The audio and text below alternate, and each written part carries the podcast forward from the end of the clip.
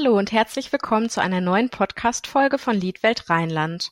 Mein Name ist Elena Sebening.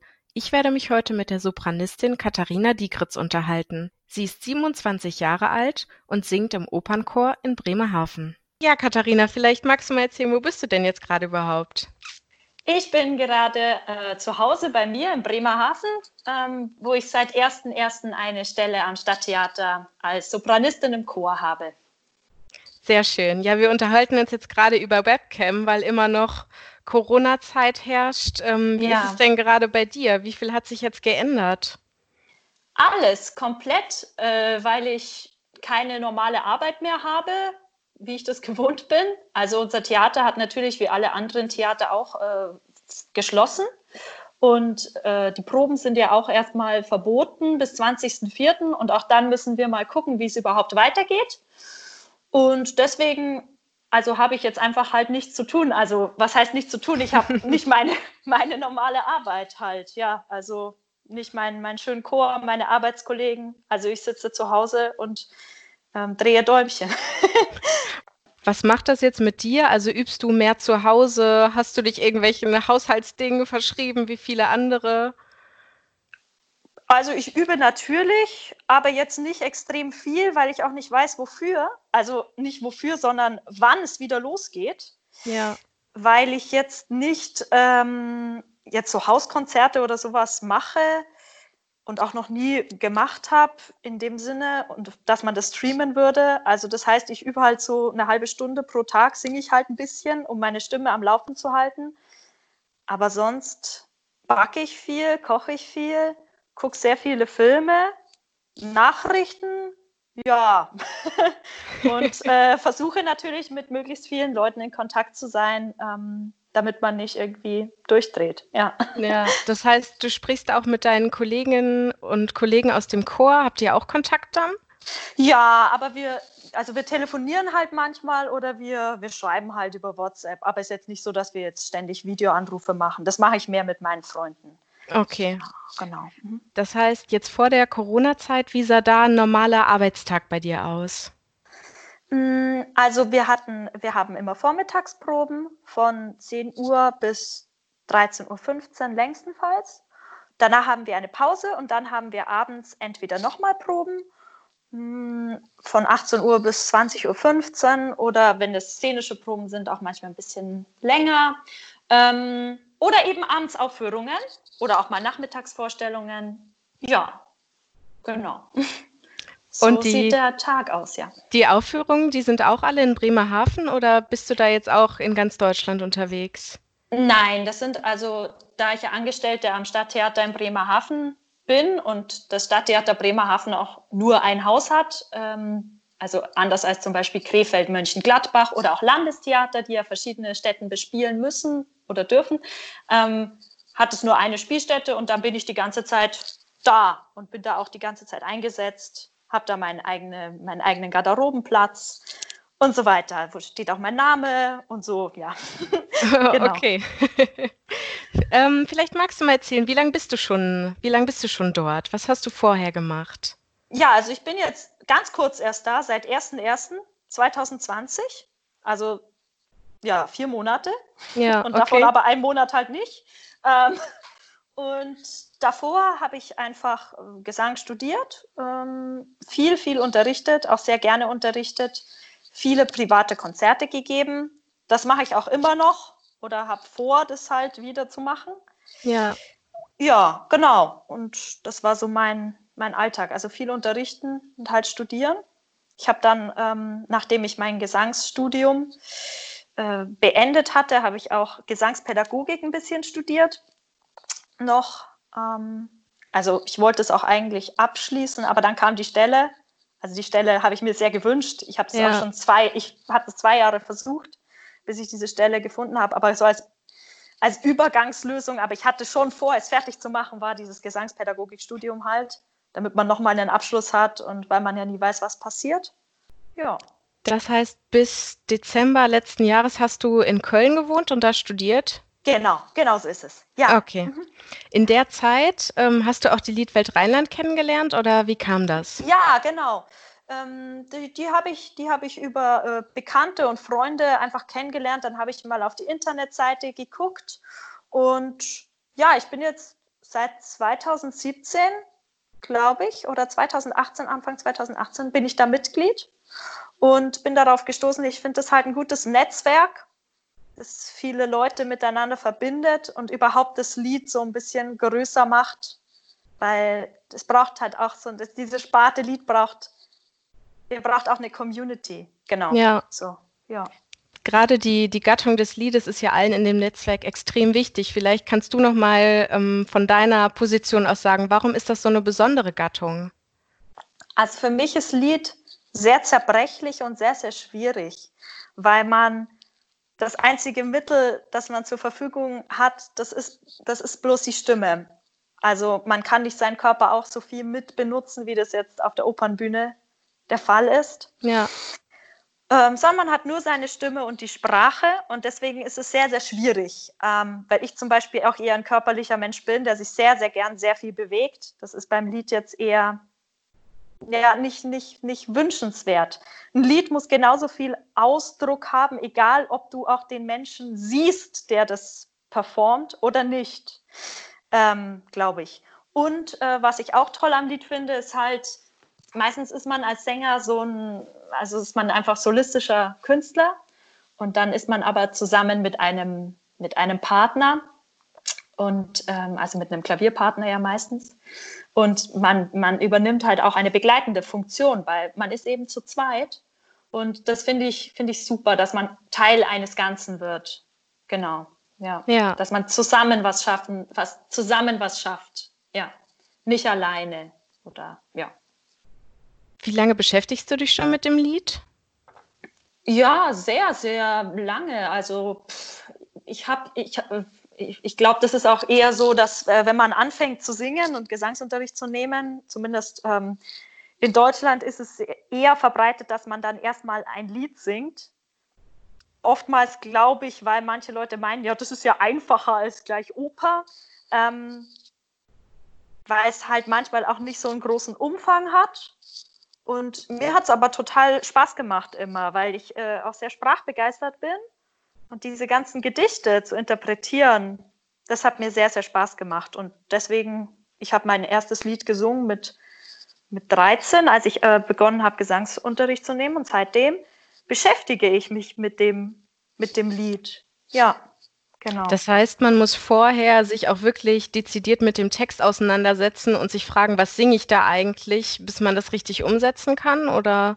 Unbedingt, unbedingt. Ich glaube, dass es ohne die perfekte Kenntnis des Textes nicht möglich ist, das gut zu interpretieren. Das glaube ich wirklich. Auch wenn ich in anderen Sprachen singe, dann, dann möchte ich wirklich jedes einzelne Wort übersetzen, dass ich auch wirklich weiß, was das heißt, was das heißt. Und da, da frage ich auch oft äh, Kollegen, die einfach Muttersprachler sind, zum Beispiel mit Russisch. Das kann ich, das, das kann ich lesen, aber das kann ich nicht sprechen, überhaupt ja. nicht. Und ich weiß nicht, was die, die Worte bedeuten oder nur die allerwenigsten. Und da muss ich das einfach ganz, ganz genau wissen. Nicht, was heißt dieser Satz, sondern was heißt dieses Wort, was heißt dieses Wort. Aha. Und so, und das finde ich total wichtig halt. Und dann muss man eine Interpretation finden für sich am besten zusammen mit seinem Partner, ja. seinem musikalischen Partner. Und ja, und dann macht man das. Mhm. Okay. Du hast ja in der letzten Zeit auch immer mal wieder eigene Konzepte entwickelt für Liederabende. Jetzt wir haben uns kennengelernt, als wir über dein Loriot-Konzept gesprochen haben. Vielleicht magst du darüber auch ein bisschen was erzählen. Also was ist das? Was macht ihr da? Mit wem arbeitest du da zusammen? Ich arbeite zusammen mit Juhao Guo. Das ist ähm, mein Pianist. Wir kennen uns seit vielen Jahren, seit 2013 oder 12, aber ich glaube, seit 2013 machen wir zusammen Musik. Und ja, wir verstehen uns eben sehr gut und wir machen ab und zu so Lied, Liedprogramme bzw. Konzertprogramme, in denen vorwiegend Lied vorkommt. Und da brauchen wir dann halt immer irgendeinen Titel oder irgendein Thema. Also ich finde das ganz wichtig, dass man, dass man sowas hat, damit man eine möglichst große Masse ansprechen kann an, an Menschen, weil ich möchte nicht nur ähm, Leute Leute da drin sitzen haben in so einem Konzert, die immer in den Liederabend gehen. Oh, jetzt kommt ein Liederabend mit der Frau, jetzt kommt ein Liederabend mit dem und dem bekannten Künstler, sondern ich möchte, dass das Lied oder auch überhaupt klassische Musik ähm, wieder näher an, an alle Menschen bringen. Und genau, und deswegen habe ich, habe ich da ja, ich habe verschiedene Programme äh, entworfen und aber zum Beispiel eben auch dieses Loriot-Programm, ähm, weil ich glaube, dass es, dass es mehr Leute anlockt, als wie wenn man einfach schreibt Arien- und Liederabend von und mit. Ja. Ja. Genau. Hm. Das heißt, es unterhält die Leute und hat auch eben so einen, so einen gewissen Charme, eine gewisse Spannung. Ihr erzählt da ja auch eine Geschichte. Genau, genau. Also es ist, es ist die, ich erzähle immer eine Geschichte oder ich moderiere irgendwie so, dass das, dass das so einen roten Faden hat ja, oder wir moderieren auch zusammen. Also mit Johau moderiere ich auch immer zusammen. Das funktioniert sehr, sehr gut, weil das finde ich auch ganz wichtig für so ein Publikum. Die sind es immer gewohnt, dass der Sänger halt moderiert und ja. der Pianist ist so der stumme Begleiter. Und das finde ich ganz gut, mit solchen Sachen halt zu brechen und einfach zu sagen, hey, der kann auch was sagen, der hat, ja. auch, äh, der hat auch einen Standpunkt oder der hat eine Figur bekommen in diesem Programm ja, das finde ich halt ganz, ganz äh, schön, ja. Und, und ich möchte einfach nicht das so machen, wie alle anderen Leute das machen, sondern was Eigenes, ja. Ja, genau. Alles klar. Gibt es irgendwas an deinem Beruf, was dich nervt? Ähm, ja, natürlich. Ähm, dass ich, also ich habe das Gefühl, dass Musiker sich ähm, immer rechtfertigen müssen dafür, dass sie Musiker sind in dem Sinn, ja, man muss, man muss sich immer so ein bisschen äh, anbieten und dann hoffen, dass man nochmal darf, dass man gut genug war oder dass überhaupt die Leute das irgendwie interessiert, äh, was, man, was man macht. Und das finde ich, das finde ich sehr, sehr, ähm, sehr, sehr schwierig und, und manchmal auch traurig, also dass man dann irgendwo hinkommt und äh, sehr viel Mühe auf sich genommen hat, um dann hinterher dann vielleicht nochmal singen zu dürfen und vielleicht nochmal spielen zu dürfen. Ja, und dieses, also zum Beispiel auch jetzt durch die Krise, man merkt einfach, ähm, ja, man ist fürs System nicht relevant. So, also, und, ähm, ja, ja, und das, ähm, das merkt man aber nicht nur in dieser Krise, sondern das merkte man auch schon die ganze Zeit davor. Also man muss, man muss sich unglaublich anstrengen, man muss sich unglaublich verbiegen. Ähm, oftmals, dass man dass man das überhaupt macht, was man macht oder sich rechtfertigen müssen, zum Beispiel, dass man in einer schönen Wohnung wohnt, dass man so und so viel Geld verdient. Ähm, das ist als Musiker schwierig, weil die sagen dann, viele Leute sagen dann, ja, wieso? Also du singst dann irgendwie so ein paar Stunden und dafür kriegst du das dann? Oder wie ist das? Also ähm, verstehe ich nicht so ganz. Ich arbeite äh, neun Stunden pro Tag und äh, so und kann mir das nicht leisten. Ja. Und ähm, genau, und das ist, das ist, ja, dass die Gesellschaft eigentlich vergessen hat, was wir tun, dass man das jedem auch erklären muss. So, ähm, ja, das finde ich manchmal ein bisschen mühsam. Ja, ja, aber auf der anderen Seite, du hast ja auch schon in unserem letzten Gespräch gesagt, dass es, also das Singen, dass die Musik dein absoluter Traumberuf ist. Das ja, heißt, ja. Auf, der, auf der anderen Seite, was gibt dir das, dass du das tagtäglich eigentlich machen kannst? Ähm, ich glaube halt, dass es total systemrelevant ist ähm, und ich erlebe auch ganz, ganz viele Leute, die das genauso sehen. Also ähm, Leute, die Leute, die wirkliche, echte Gefühle haben. So, ich glaube, dass, dass die ganze Menschheit wieder braucht, dass wir wirklich fühlen. Und dafür müssen sie konfrontiert werden, einfach mit dieser Welt der Musik. Das glaube ich. Und ähm, und das gibt mir total viel. Also wenn da, wenn da Leute sitzen und die applaudieren und, und die, die kommen nachher und sagen, hey, das ähm, hat mich irgendwie fasziniert oder äh, boah, ich kann gerade gar nichts sagen. Ähm, das finde ich gut und das finde ich schön. Und dann weiß ich, dass ich, äh, dass ich den richtigen Beruf mache. Ja, auf jeden Fall.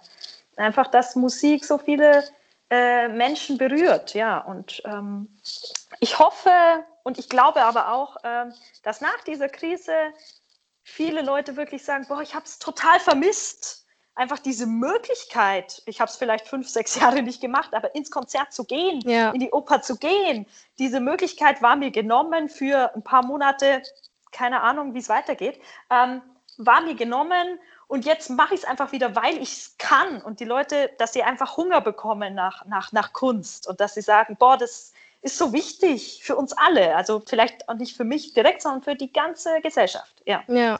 Dann vielleicht eine letzte Frage. Was wünschst du dir für die Zeit nach der Krise? Ja, ich wünsche mir, dass wir bewusster wieder werden, wie, wie gut es uns geht. Also auch jetzt natürlich, aber wie gut es uns allen geht, was für eine was für ein unglaubliches Privileg es ist, wenn man sich mit Leuten treffen kann, wenn man Leute umarmen kann, wenn man einfach Leute anfassen kann. Und dieser Hunger, also dass Leute wirklich sagen, also mit allen Sachen, boah, ah, ich war schon so lange nicht mehr in der Kirche oder wie auch immer, ich gehe da jetzt hin, weil jetzt kann ich einfach wieder. Ja. Oder ich, ich, ich war schon so lange nicht mehr in, im Schwimmbad, ich gehe da jetzt wieder hin. Oder irgendwie solche Sachen, dass man einfach sagt, ah, das, das, das, einfach weil ich kann und deswegen mache ich das jetzt. Und ähm, das, das wünsche ich mir, dass die Leute nicht sagen, ähm, ja, das war ja eigentlich ganz okay, wir waren zu Hause und äh, dass man wieder wirklich mit, mit Leuten sich trifft und ähm, ja, einfach ein schönes, schönes Leben versucht zu genießen. Ja. Viele weitere Informationen zu Katharina Diegritz und ihrer Arbeit gibt es unter www.liedwelt-rheinland.de.